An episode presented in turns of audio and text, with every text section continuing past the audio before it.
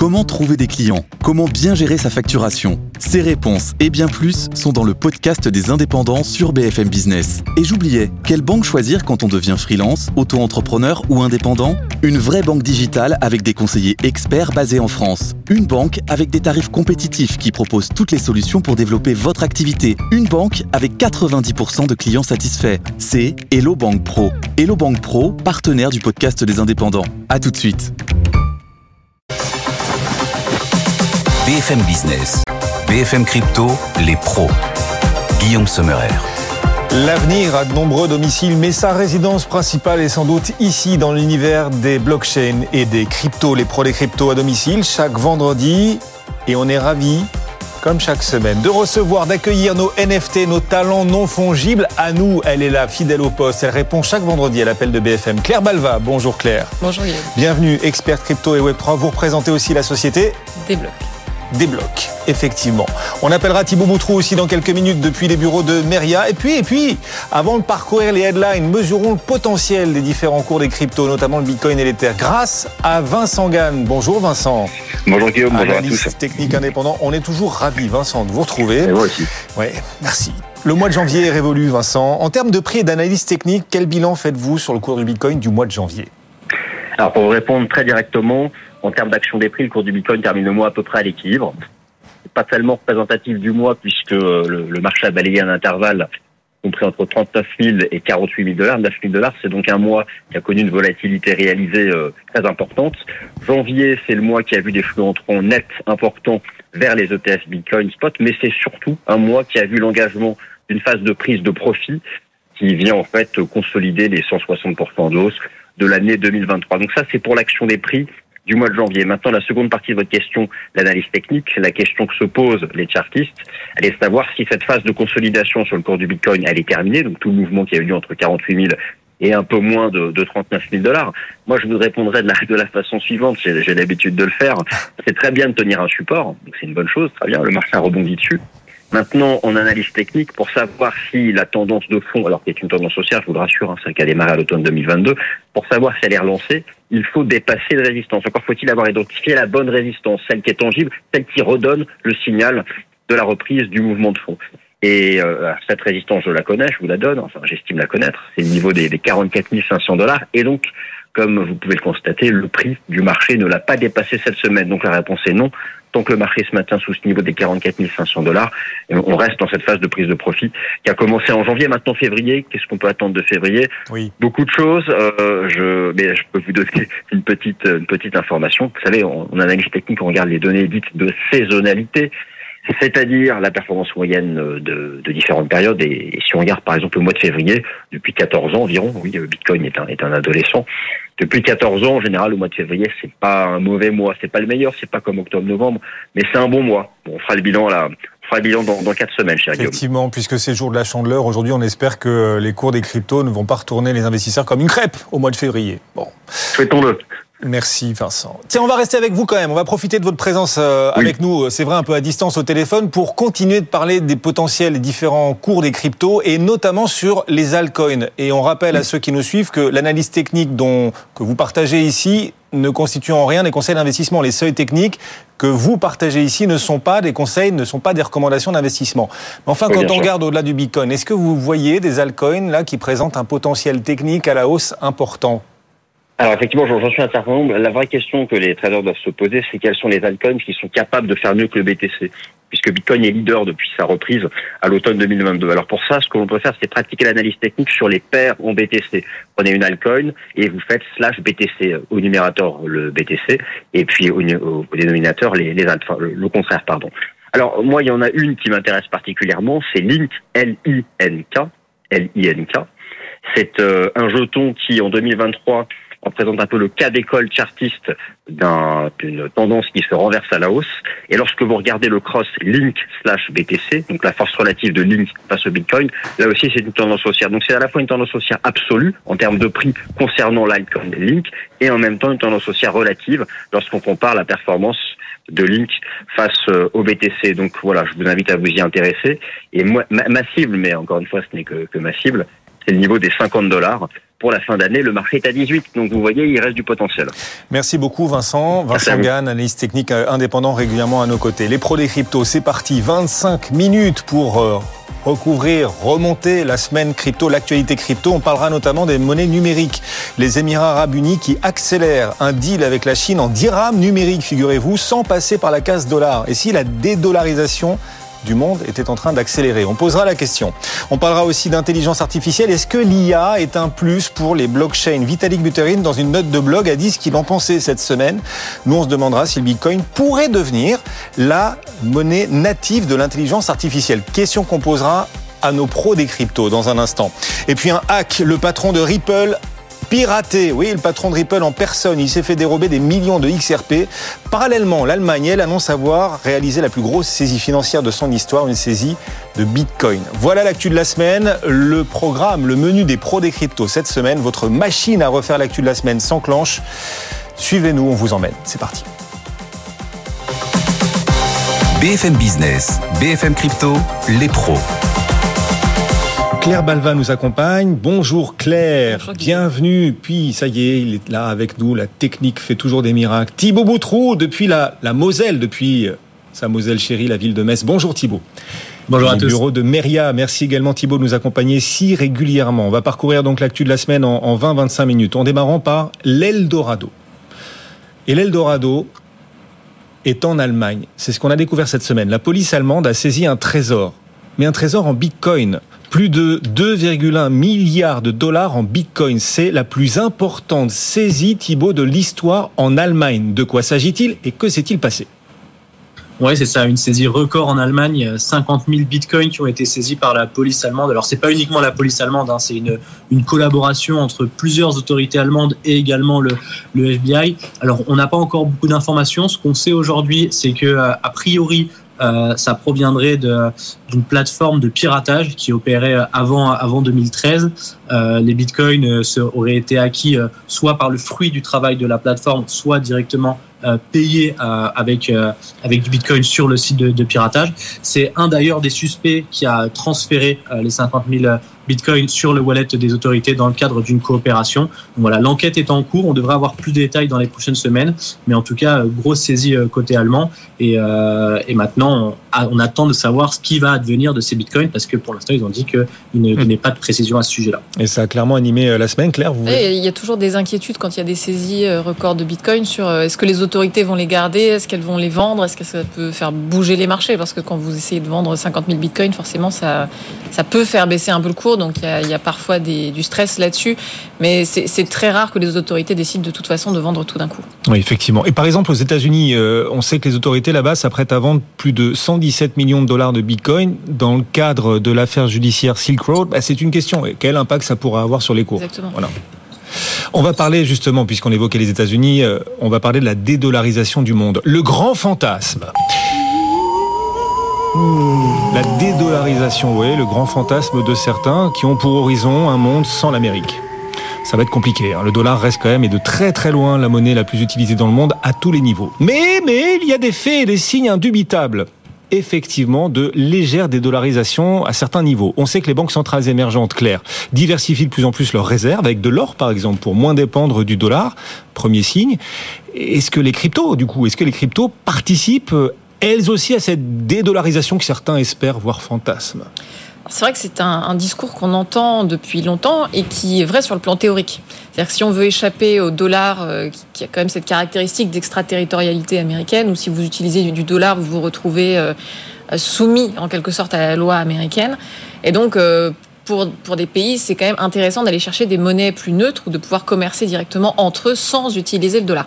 Donc sur le plan théorique, Bitcoin par exemple ou d'autres crypto-monnaies pourraient être une alternative au dollar. Maintenant, ce qu'on constate dans la réalité, c'est que le dollar reste quand même ultra majoritaire euh, dans les paiements transfrontaliers. Euh, et qu'en fait, quand on regarde la liste des crypto-monnaies aujourd'hui, en termes de volume, la première, c'est même pas, c'est même pas Bitcoin, c'est l'USDT. Donc en fait, au sein même des crypto-monnaies, euh, le dollar est en tête et les crypto-monnaies, aujourd'hui en tout cas, euh, elles témoignent aussi d'une sorte d'hégémonie du dollar en leur sein même. Maintenant, euh, voilà, Bitcoin n'a peut-être pas dit son dernier mot et on voit bien que certains pays s'intéressent aussi aux crypto-monnaies, voire peut-être au CBDC, aussi aux monnaies numériques de banque centrale, pour essayer d'utiliser de, moins en moins le dollar. Mais il ne faut pas croire que les crypto-monnaies sont une recette magique. Certaines ont du potentiel, Bitcoin notamment, euh, mais c'est pas juste avec les crypto-monnaies qu'on va pouvoir dédollariser la planète. Thibault, est-ce que les banques centrales diversifient leurs réserves? Alors avec de l'or, avec de l'or physique, oui, on le sait, mais aussi avec des cryptos, de plus en plus avec des cryptos. Alors, diversifier le, terme, il est peut-être fort parce que ça impliquerait que ce soit une action vraiment euh, proactive de leur part. Alors il y en a certains, oui, on le sait. Hein, le Salvador, par exemple, ça c'est de notoriété publique. Après, on sait qu'il y a d'autres euh, d'autres euh, pays, d'autres États qui ont qui ont du, du Bitcoin dans leurs réserves. on pense aux, États-Unis, les chiffres sont publics. on pense au, au, Venezuela où il y a des spéculations sur le sujet, mais c'est très difficile d'en établir les proportions et dans quelle mesure ils ont été ils ont été détenus. Quelques brèches qui continuent en tout cas d'apparaître, mais ça ne reste que des brèches. Elles s'esquissent très très marginales, dédollarisation au rythme d'une d'une tortue au sprint, faut bien le dire. Enfin, ça avance un peu cette dédollarisation. Elle avance aussi via les devises numériques de banque centrale. Vous avez dit un mot euh, clair. Elles deviennent opérationnelles, certaines devises numériques de banque centrale, dans certains pays pour enjamber le dollar. C'est le cas des Émirats arabes unis qui utilisent leur devise numérique, le dirham numérique, pour faire des transactions internationales. On les a vus, les Émirats arabes unis, là, ces derniers jours, faire leur premier transfert transfrontalier en dirham numérique et c'était en direction de la Chine.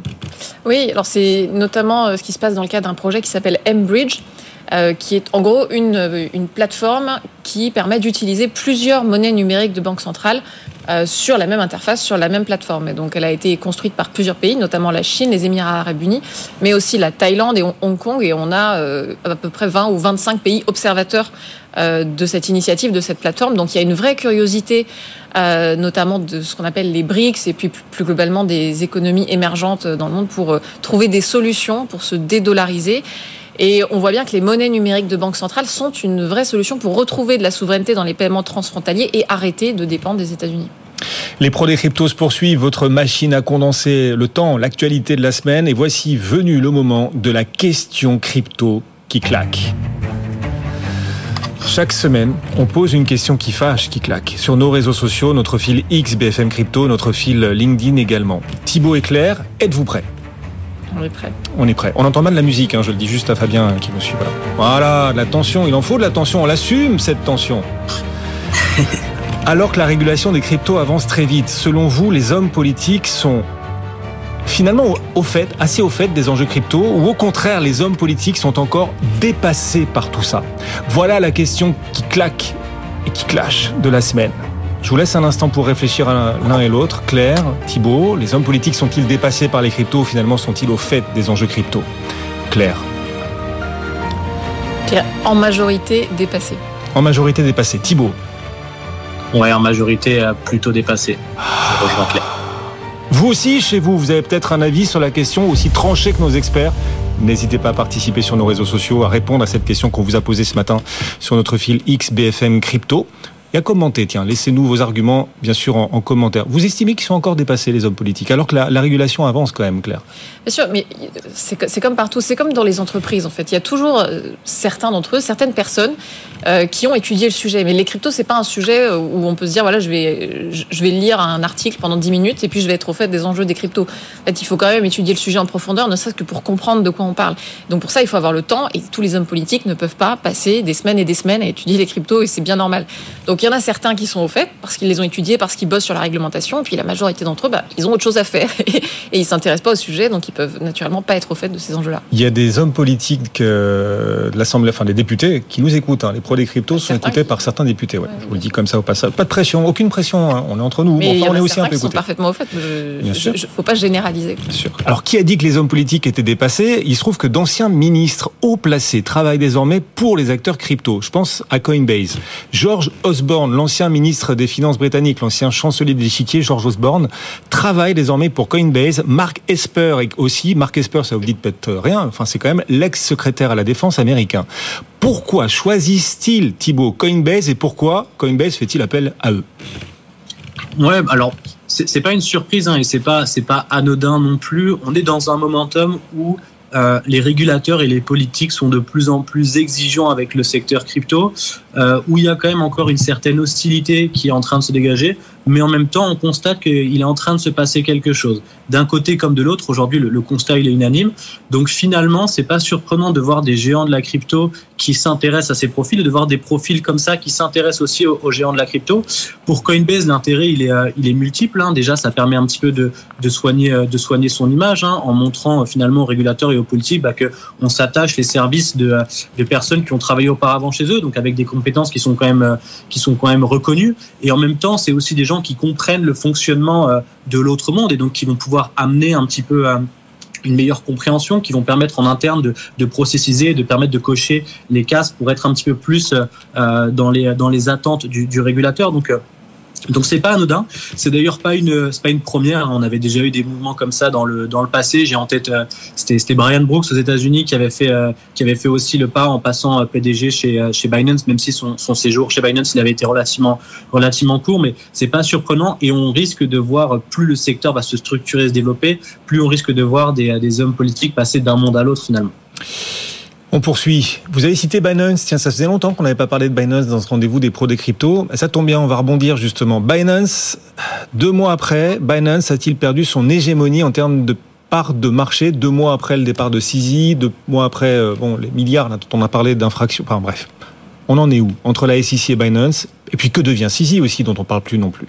Claire alors, Binance n'a pas vraiment perdu son hégémonie dans le sens où il n'y a pas une autre plateforme qui serait devenue plus grosse que Binance et qui aurait pris la place de Binance. C'est toujours les premiers. Voilà. En revanche, ce qu'on observe, mais c'est pas un phénomène très récent, c'est ce qui se passe depuis une année à peu près, euh, c'est une baisse de Binance en termes de part de marché entre janvier, euh, janvier 2023 et janvier 2024, ils sont passés de 63% de part de marché à 43% euh, de part de marché. Donc on voit bien qu'ils ont baissé. Euh, néanmoins, là, depuis deux mois, on observe une sorte de rebond. Voilà, ils remontent autour de, des 50% de part de marché. Ah. Alors, on estime que c'est dû à leur, euh, leur, promotion sur le mois de décembre, de, voilà, une promotion zéro frais sur Binance, et puis à la hype aussi sur les ETF qui a permis de relancer euh, le trading sur les crypto-monnaies. Et donc, il y a peut-être beaucoup de gens qui utilisent un peu moins Binance qui, qui s'y sont remis.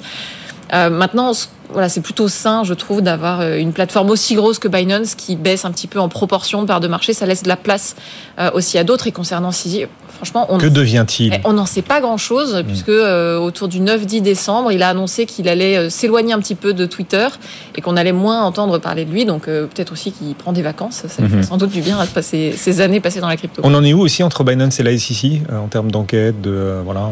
Bah, on, a, on, a, vu que Binance a voilà, été condamné à payer euh, une certaine amende par la SEC, euh, aussi. Donc on attend surtout les suites du, procès de Sisi qui avait euh, plaidé coupable auprès de la SEC. Ah, donc affaire à suivre. Côté FTX aussi, il y a des news cette semaine. Vous les avez repérés, Thibault? On peut peut-être les rappeler à ceux qui nous suivent chaque vendredi dans les pros des cryptos. Thibault nous entend-il? Je ne sais pas. Thibault, ah, ah, bah c'est dommage. Alors voilà, pour ceux qui nous suivent en direct à la télévision, vous voyez Thibaut parler. Mais vous n'êtes pas, vous n'êtes pas dans un film de Charlot. Non, non, non, non, non, c'est pas du cinéma muet. Il y a un problème technique. Voilà, on va pas se cacher derrière nos petits doigts. Bah, on espère le résoudre, euh, ce petit problème technique. Vous n'avez pas appuyé Thibaut sur la touche euh, micro éteint Non, pas du tout. Non, ça. On, on voit, on voit à ses lèvres que non, non, il a pas appuyé. Mais en direct à la Effectivement. Bon, on lui reposera la question euh, à l'occasion en espérant que que les choses s'améliorent. Ah par contre, par contre, on entend bien l'intelligence artificielle quand elle s'adresse à nous. C'est l'IA, effectivement, notre robot R2D2 qui nous accompagne régulièrement dans ce rendez-vous. L'IA en force, l'IA qui monte en puissance, l'IA vous recrutera-t-elle, vous, les acteurs de l'écosystème crypto? C'est une vraie question. L'IA adoptera-t-elle l'écosystème crypto ou dévorera-t-elle l'écosystème? C'est une vraie question. Est-ce que l'IA est un concurrent à l'écosystème crypto et au blockchain ou au contraire une opportunité? Cette question, Vitalik Buterin a tenté cette semaine d'y apporter une réponse. Il a exposé dans un article de blog sa vision sur l'usage potentiel de l'IA dans les blockchains. Claire. Et cette question que tout le monde se pose, est-ce que par exemple Bitcoin pourrait devenir la monnaie native de l'intelligence artificielle? Oui, alors c'est là aussi un grand fantasme, d'autant plus que ça fait plusieurs mois que l'intelligence artificielle est en pleine hype, donc il y a énormément de fantasmes autour de ce qu'on va pouvoir faire avec l'IA.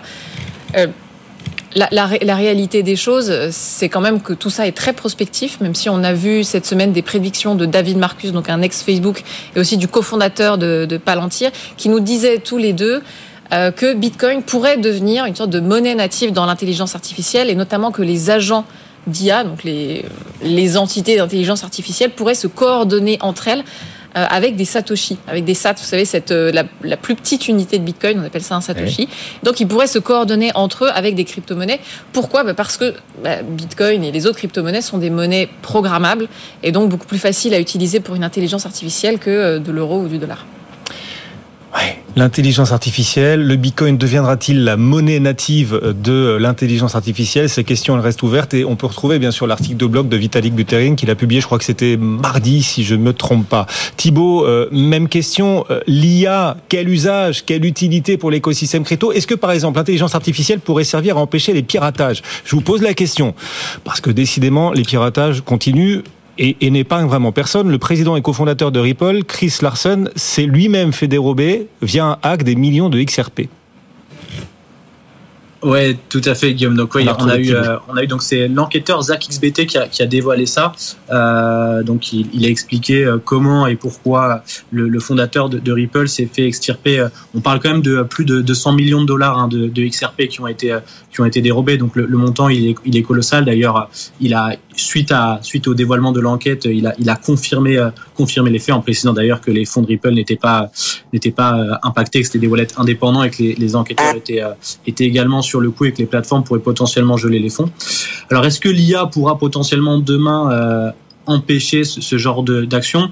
Il, il y a du oui et il y a du non dans la réponse en fait, parce qu'effectivement l'IA va permettre euh, d'automatiser un certain nombre de choses, va permettre de d'améliorer un certain nombre de process. Il y a Vitalik, d'ailleurs, vous en avez parlé tout à l'heure, qui a, qui, a, qui a fait une plaidoirie sur le sujet et qui mettait en avant un certain nombre de choses. On pourrait par exemple imaginer des, des assistants qui vont empêcher de, de, de valider ou de signer des, des, transactions frauduleuses. Donc il y a pas mal de choses qui vont pouvoir être, être faites, qui vont pouvoir corriger un certain nombre d'attaques auxquelles on est soumis aujourd'hui. Par contre, il faut pas oublier que si à un moment donné les défenseurs ont cette boîte à outils entre les mains, ça veut dire que les attaquants l'ont également et qui vont pouvoir aussi redoubler d'ingéniosité pour mettre en place des nouveaux types d'attaques. Et finalement, on va rester dans la configuration du jeu de la souris. C'est un petit peu euh, c'est un petit peu toujours ce jeu-là sur, sur l'attaque et, et, la défense. Donc, euh, mmh. donc il y aura peut-être moins d'attaques comme on les connaît aujourd'hui. On aura certainement des nouvelles. Mais en tout cas, ce qui est certain, c'est que l'IA jouera un, un, rôle dans les attaques futures. Oui, comment se prémunir des, des différents piratages Alors, on en parle beaucoup parce qu'effectivement, le président et cofondateur de Ripple, Chris Larson, s'est fait dérober des millions de XRP. Ceci dit, les choses s'améliorent. Vous connaissez ce proverbe africain sans doute. Un arbre qui tombe fait plus de bruit qu'une forêt qui pousse. On a quand même une forêt de bonnes nouvelles qui sont en train de pousser dans l'écosystème crypto, y compris sur le nombre de vols et de il se trouve que le nombre de vols de crypto en 2023 a plutôt eu tendance à diminuer, Thibault. Ouais, c'est ça. Alors, il y a eu beaucoup d'articles sur le sujet parce que c'est un peu la saison où les, rapports sur le sujet sont en train de tomber. Alors, il, faut distinguer trois, trois choses différentes. La première, il y a, quand on parle d'attaque, de hack ou de vol, il y a le nombre d'attaques en, en, volume. Là, pour le coup, on, on n'a pas forcément une amélioration qui est, qui est, significative. On est même plutôt sur les mêmes standards. Par contre, là où on fait euh, beaucoup de progrès, c'est sur la, c'est sur le, le, volume financier du préjudice qui est lié à, qui est lié à ces attaques. Où là, il y a, y a un rapport qui est, qui est sorti de, de TRM Labs qui dit qu'on est à on a, on a gagné 50% par rapport à, l'année 2022, donc c'est quand même significatif. Il y a plusieurs raisons à ça. Euh, la première raison, c'est qu'il y a, il y a d'abord une meilleure collaboration entre, euh, entre d'ailleurs les acteurs de l'écosystème, mais aussi les acteurs, euh, les acteurs extérieurs. Donc ça permet vraiment de, de, réagir beaucoup plus vite. Il y a aussi des meilleurs process. La régulation et la structuration de l'industrie apportent aussi euh, ce genre de choses, c'est-à-dire que les plateformes ont des, ont des meilleurs outils en interne et peuvent mieux se prémunir de, de ce genre de choses. Et donc, même si euh, on n'empêche pas forcément l'attaque, ben, on est peut-être capable de réagir plus vite et ainsi de limiter mmh. le préjudice financier. Donc ça, c'est plutôt les bonnes choses. Et il y a une troisième ligne que, qui est parfois mélangée un petit peu dans, dans tout ça, c'est quand on parle des activités illicites euh, qui sont liées euh, qui sont liées aux crypto parce qu'il y a le, le, grand rapport de de Chainalysis qui est sorti également où là on a on a plutôt aussi un signe très positif puisque le, on, apprend encore une fois, enfin pour ceux qui ont passé plus de 5 minutes à s'intéresser au sujet, c'est pas une surprise, mais on a 0,34% euh, mmh. du volume de transactions crypto qui est lié à des activités illicites. Donc c'est euh, c'est un montant qui est qui est dérisoire qu'il faut quand même continuer à essayer d'améliorer, hein, mais euh, mais en tout cas ça va dans la bonne direction. Bon, euh, un tout petit mot FTX. Euh, on a été coupé tout à l'heure avec le problème technique, mais il y a eu des news, de nouvelles actualités et des développements sur FTX en 30 secondes. Il nous reste vraiment peu de temps. On arrive presque au ouais, bout bah, là. En 30 secondes, il y avait il y avait deux grosses infos cette semaine qu'il fallait pas louper. La ouais. première, c'est que a priori les créanciers seront remboursés. La mauvaise nouvelle, c'est que ce sera au montant finalement de de, quand il y a eu le hack et en équivalent dollar, donc au pire moment entre guillemets pour le marché, mais c'est toujours mieux que rien. Et la seconde information, c'est que FTX ne renaîtra pas de ses cendres, c'est-à-dire que là ils ont officiellement mhm. annoncé que, que FTX ne repartira pas parce que c'est la, la, gestion était trop chaotique et ce serait trop compliqué de repartir sur des bases saines. C'est les deux grosses informations importantes. En partant de renaître de ses cendres, il y a Solana qui remonte fort. On a une question d'un auditeur, il s'appelle Laurent, il nous demande pourquoi Solana remonte-t-il la pente aussi vite, aussi fort? Claire, on a une réponse à lui apporter Oui, alors c'est en partie lié à un projet DeFi sur Solana qui s'appelle Jupiter, qui est un agrégateur de DEX, donc d'échanges décentralisés. Euh, qui a beaucoup de succès à tel point qu'il a même dépassé Uniswap, qui est le plus grand euh, exchange décentralisé. Voilà, il a dépassé en termes de volume sur une période de temps donnée. Et il se trouve que ce projet, Jupiter, a, lancé un airdrop de son jeton natif, son jeton de gouvernance qui s'appelle le JUP. Et pour être éligible à l'airdrop, il fallait faire du trading, euh, il fallait faire des échanges sur Jupiter. Donc forcément, il y a beaucoup de gens qui, ont, ah qui se sont lancés dans des échanges sur ce protocole et ça a fait monter globalement le, protocole Solana pendant cette période. Et cette actualité au quotidien, vous pouvez la suivre avec Amaury, Amaury Tonquédec dans BFM Crypto Le Club du lundi au jeudi, même endroit, même heure à 15h. Vous pouvez nous retrouver aussi bien sûr tout au long du week-end euh, sur notre chaîne YouTube BFM Crypto pour les pros des cryptos. Si vous souhaitez, ben voilà, pourquoi pas vous resservir, c'est à volonté. Merci de nous avoir accompagnés. Claire Balva pour Débloc et Thibaut Boutrou depuis euh, Metz, depuis les bureaux de Meria. Merci beaucoup Thibaut également d'avoir participé à ce rendez-vous et on se retrouvera la semaine prochaine pour un nouvel épisode. Bon week-end les amis. Merci. BFM Business, BFM Crypto, les pros.